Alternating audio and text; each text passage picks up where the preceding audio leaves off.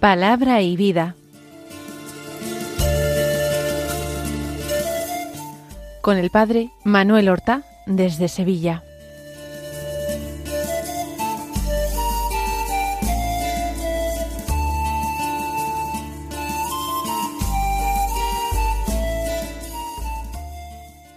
En el nombre del Padre y del Hijo y del Espíritu Santo. Amén. Alabados sean Jesús y María. Muy buenos días, queridos amigos, oyentes de Radio María y seguidores del programa Palabra y Vida. Hoy es el tercer domingo del tiempo ordinario. Es el día del Señor, el día de la oración, de la escucha de la palabra, el día en que debemos guardar el descanso apropiado para dedicarle su tiempo a Dios y también dedicarle su tiempo al descanso, lo que implica dedicarle tiempo a nuestra familia, a la convivencia. Vamos a escuchar la palabra de Dios que se proclama en la liturgia de la misa de este domingo. La lectura del Evangelio es de San Marcos, pero aquí no seguimos la lectura continuada de los demás días entre semana. Tenemos otro ritmo de lecturas. La lectura que vamos a hacer es del capítulo primero, y ya hace poco tiempo la hemos escuchado. La vamos a repetir entonces. Del capítulo primero, los versículos catorce al veinte, que dicen así Después de que Juan fue entregado, Jesús se marchó a Galilea a proclamar el Evangelio de Dios. Decía, se ha cumplido el tiempo y está cerca el reino de Dios. Convertíos y creed en el Evangelio. Pasando junto al mar de Galilea, vio a Simón y a Andrés, el hermano de Simón, echando las redes en el mar, pues eran pescadores. Jesús les dijo, Venid en pos de mí, y os haré pescadores de hombres. Inmediatamente dejaron las redes y los siguieron. Un poco más adelante vio a Santiago el de Cebedeo y a su hermano Juan, que estaban en la barca repasando las redes. A continuación los llamó, dejaron a su padre Cebedeo en la barca con los jornaleros y se marcharon en pos de él. Nosotros estamos encontrando en los distintos evangelios, en San Juan, San Mateo, ahora en San Marcos, un perfecto acuerdo en las cuestiones fundamentales acerca de la vida de Jesús. San Marcos también está de acuerdo que el momento en que Jesús se marcha desde el Jordán donde ha recibido el bautismo a Galilea para comenzar a predicar el Evangelio es el momento en que Juan es detenido, es arrestado. Se apaga la voz y comienza a ser proclamada la palabra. Eso entraba en los planes de Dios. Jesús decide empezar su predicación en Galilea. San Mateo nos había dicho que esto coincidía con lo profetizado por Isaías tierra de Zabulón, tierra de. Pues allí empezó el Señor a predicar, y su primera predicación no es demasiado distinta de la predicación del mismo Juan Bautista. Dice se ha cumplido el plazo. Es la conciencia de que Dios ha decidido intervenir ahora ya definitivamente en la historia de los hombres. Dios ha decidido decir su última palabra. Dios ha decidido ofrecer gratuitamente la salvación a los hombres para todo aquel que quiera acogerla. El plazo previsto por Dios se ha cumplido. Ahora se van a abrir de par en par las puertas del reino a todo aquel que desee entrar en él. Pero ¿cuál será la condición de entrada? ¿Cuál será la forma en que el hombre pueda acoger esta misericordia? Pues la conversión. Porque el reino está cerca, porque el reino se ofrece ahora, porque las puertas del paraíso vuelven a abrirse. Por eso, dice Jesús, convertíos y creed en el Evangelio. La recomendación, el mandato, si nos damos cuenta, tiene una doble exigencia. La conversión y la fe, creer en el Evangelio. ¿Qué es convertirse? Convertirse es abandonar las malas costumbres, abandonar un estilo de vida mundano, un estilo de vida en el que el hombre se busca a sí mismo, busca sus beneficios, su ganancia, busca riquezas, comodidades, busca honores, busca reputación, pero no busca a Dios sobre todas las cosas, como el mismo Dios había mandado en la santa ley revelada a Moisés. Hay que convertirse, es decir, hay que reordenar la propia vida, poniendo, en definitiva, encima de todo, el fin, y subordinando al fin todos los medios. ¿Cuál es el fin? El fin para el que ha sido creado el hombre es alabar a Dios por toda la eternidad, amar a Dios por toda la eternidad, servirle por toda la eternidad. Hemos sido creados por Dios, pero hemos sido creados para Dios, en función de Dios. Por tanto, Él es el fin, amarle y servirle, alabarle, adorarle, y de esta manera salvarnos, es decir, acoger la salvación que Él nos ofrece, es decir, acoger la vida sin fin, la vida eterna, dichosa, feliz, junto a Dios. Esto es lo que requiere la conversión. El fin salvar nuestra alma, amando, sirviendo, alabando y adorando a Dios. Ese es el fin. Los medios, los medios, pues serán la disposición de todas las cosas de este mundo, de todas las cosas terrenas, para que nos ayuden a alcanzar nuestro fin. La subordinación de todo a nuestro fin, en definitiva la subordinación de todo a Dios. Esto es convertirse, ordenar la propia vida, colocando bien claro cuál es el fin de la vida, de la existencia humana, y dejando en su lugar los medios a través de los cuales nosotros debemos procurar alcanzar ese fin, convertirse. Y, dice Jesús, creer en el Evangelio. No se trata de una conversión puramente racional, donde todo vaya encajando, donde el entendimiento se proclame el rey. Hace falta prestar fe a la palabra de Dios. Y la palabra de Dios no es solamente un escrito que esté contenido en la Biblia. La palabra de Dios es la persona del Verbo. Es Jesús, el Verbo de Dios encarnado. Hay que creer en Él. Creer que Él es el Hijo de Dios, hecho hombre por la salvación de los hombres.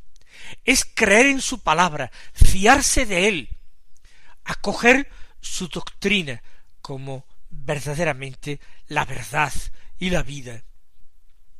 Por tanto, hay que convertirse y no antes ni después, sino que hay que convertirse prestando fe, creyendo en el Evangelio. Nosotros tenemos que acoger también esta primerísima llamada de Jesús al comienzo de su vida pública. Nosotros tenemos que, por una parte, librar la continua batalla, librar ese combate cristiano contra las fuerzas del mal, contra el mundo que se intenta colar por las rendijas de nuestra vida, una batalla contra la carne que trata de reclamar sus derechos, la carne que milita contra el espíritu. Y también nuestro combate es contra esas fuerzas poderosas, contra esos espíritus caídos, contra el demonio y sus ángeles.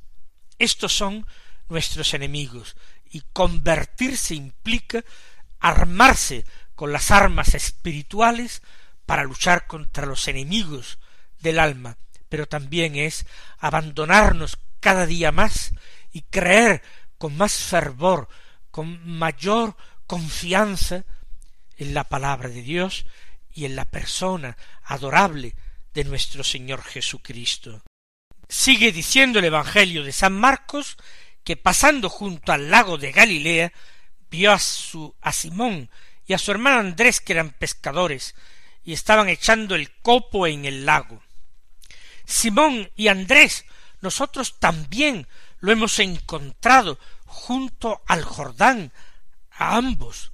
Andrés había sido uno de los dos que primero habían seguido a Jesús, que le habían preguntado dónde vivía, y había sido Andrés quien había llevado hasta Jesús a su hermano Simón. Por tanto, estos dos hermanos ya conocían a Jesús y eran conocidos por él. Ahora se nos dice que eran pescadores en el lago de Galilea. Este lago de Galilea es el mar de Tiberíades. Es un gran lago de agua dulce en el que hay a pesca y muchas familias de las orillas vivían precisamente de esto, de la pesca en el lago. Era una pesca más segura, menos difícil que la que se podía realizar en el mar Mediterráneo, que para algunos de ellos, con las comunicaciones de la época, resultaba lejano. Estaban echando el copo en el lago, un arte de pesca que están echando en el lago. Los encuentra Jesús en plena faena, en medio de su trabajo ordinario cotidiano. Lo del Jordán había sido un paréntesis en sus vidas. Pero ¿qué ocurre? No sabemos si volvieron al mismo tiempo que Jesús, si volvieron después. Lo cierto es que Juan Bautista había sido ya arrestado. Lo cierto es que este Jesús, personaje fascinante, ya se había marchado del Jordán, nada les retenía allí, han regresado a la tarea de cada día, al cuidado de sus respectivas familias, allí están cuando Jesús les encuentra. Pasaba junto al lago de Galilea. Lo imaginamos caminando por su orilla. Habrá no solamente dos pescadores, muchos más allí afanados en su labor. Pero estos dos conocidos les dijo Jesús Venid conmigo y os haré pescadores de hombres. Hasta entonces Jesús no les ha pedido nada. Jesús no ha comenzado su predicación. No podemos entender que Jesús sea verdaderamente un rabí, un maestro, aunque junto al lago algunos de ellos le dieran este tratamiento respetuoso de rabí.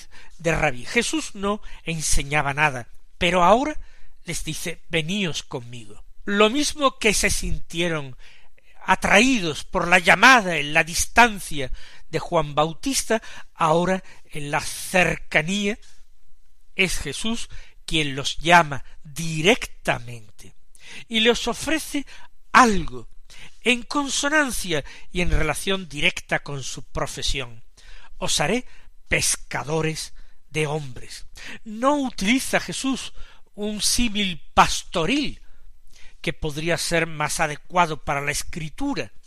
No les promete que los convertirá en pastores de su rebaño, sino pescadores de hombres, porque lo inmediato es sacar a los hombres de ese mar agitado del mundo, sacarlos de ese mar no para darles muerte, sino para darles vida.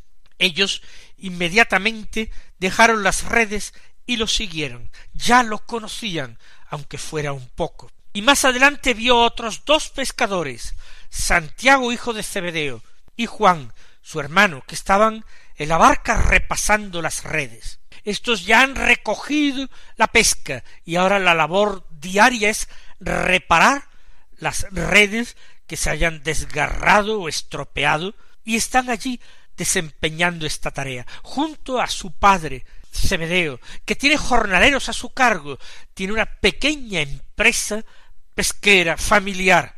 Los llamó, no sabemos con qué palabras, seguramente con palabras semejantes. Ellos ya lo conocían, al menos Juan lo conocía, y ellos dejaron a su padre Zebedeo en la barca con los jornaleros y se marcharon con él. Vamos nosotros también a escuchar esta llamada del Señor en nuestra propia vida y vamos a apresurarnos a darle respuesta, a seguirle.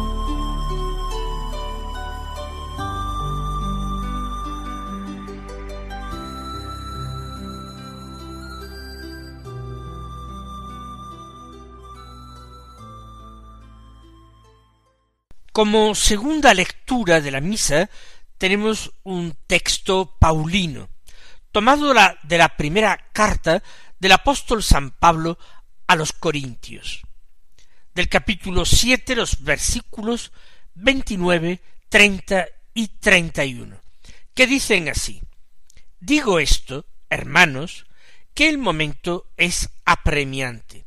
Queda como solución que los que tienen mujer vivan como si no la tuvieran, los que lloran como si no lloraran, los que están alegres como si no se alegraran, los que compran como si no poseyeran, los que negocian en el mundo como si no disfrutaran de él, porque la representación de este mundo se termina podríamos preguntarnos qué tiene que ver este texto, por ejemplo, con el Evangelio que proclamamos antes.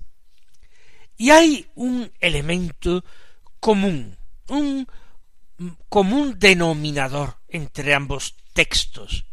Y ese común denominador es el tiempo, un tiempo que pasa deprisa, un tiempo que es escaso. Jesús en el Evangelio recuerda, avisa de que el plazo se ha cumplido, el tiempo se ha cumplido, que está cerca el reino de Dios. Y si está cerca el reino de Dios, no cabe otra solución más que convertirse para acoger este reino, porque sin conversión es imposible convertirse en ciudadanos de ese reino, en heredar ese reino. El tiempo es pues breve, fugaz, hay que aprovecharlo, hay que convertirse ya, ahora. En la carta a los Corintios, en la primera carta, San Pablo también subraya en estos tres versículos la fugacidad del tiempo presente. El momento es apremiante. ¿Por qué? Porque queda poco tiempo, porque disponemos de poco tiempo. Hay que convertirse. San Pablo ha vivido una extraordinaria llamada del Señor y se ha convertido a él totalmente. Ha dejado su propia historia, su propia mentalidad, con muchísimo esfuerzo. Su psicología tiene que reconstruirse desde el principio. Todo lo que él creía se ha revelado como equivocado. Todo lo que estimaba se ha mostrado como sin valor. Ahora pues tiene, como digo, que hacerse de nuevo. Y el momento es apremiante. Él da unos consejos a los corintios. Los que tienen mujer vivan como si no la tuvieran. ¿Qué quiere decir esto? ¿Que los matrimonios han de separarse por motivos religiosos? Ni mucho menos. Lo que San Pablo está diciéndonos es que absolutamente nada puede ser absolutizado. ¿Por qué? Porque todo lo que nosotros tenemos es para el tiempo. Y el tiempo se acaba. Y Dios llama a la conversión. Y todas las realidades mundanas, intramundanas, tienen que pasar a un segundo término.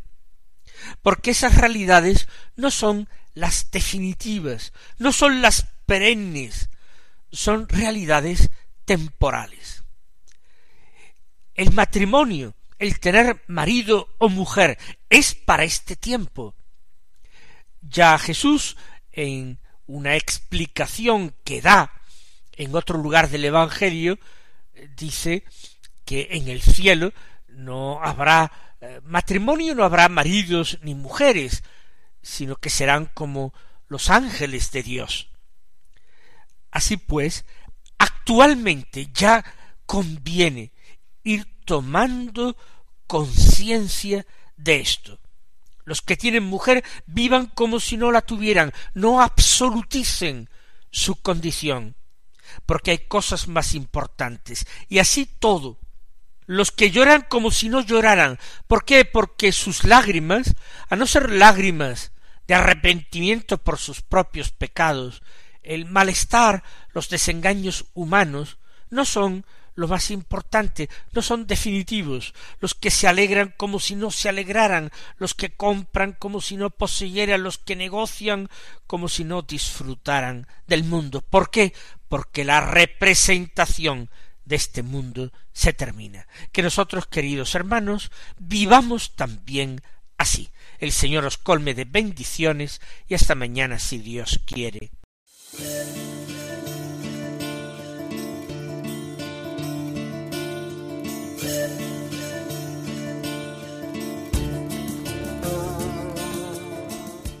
Han escuchado en Radio María Palabra y Vida un programa que dirige el padre Manuel Horta.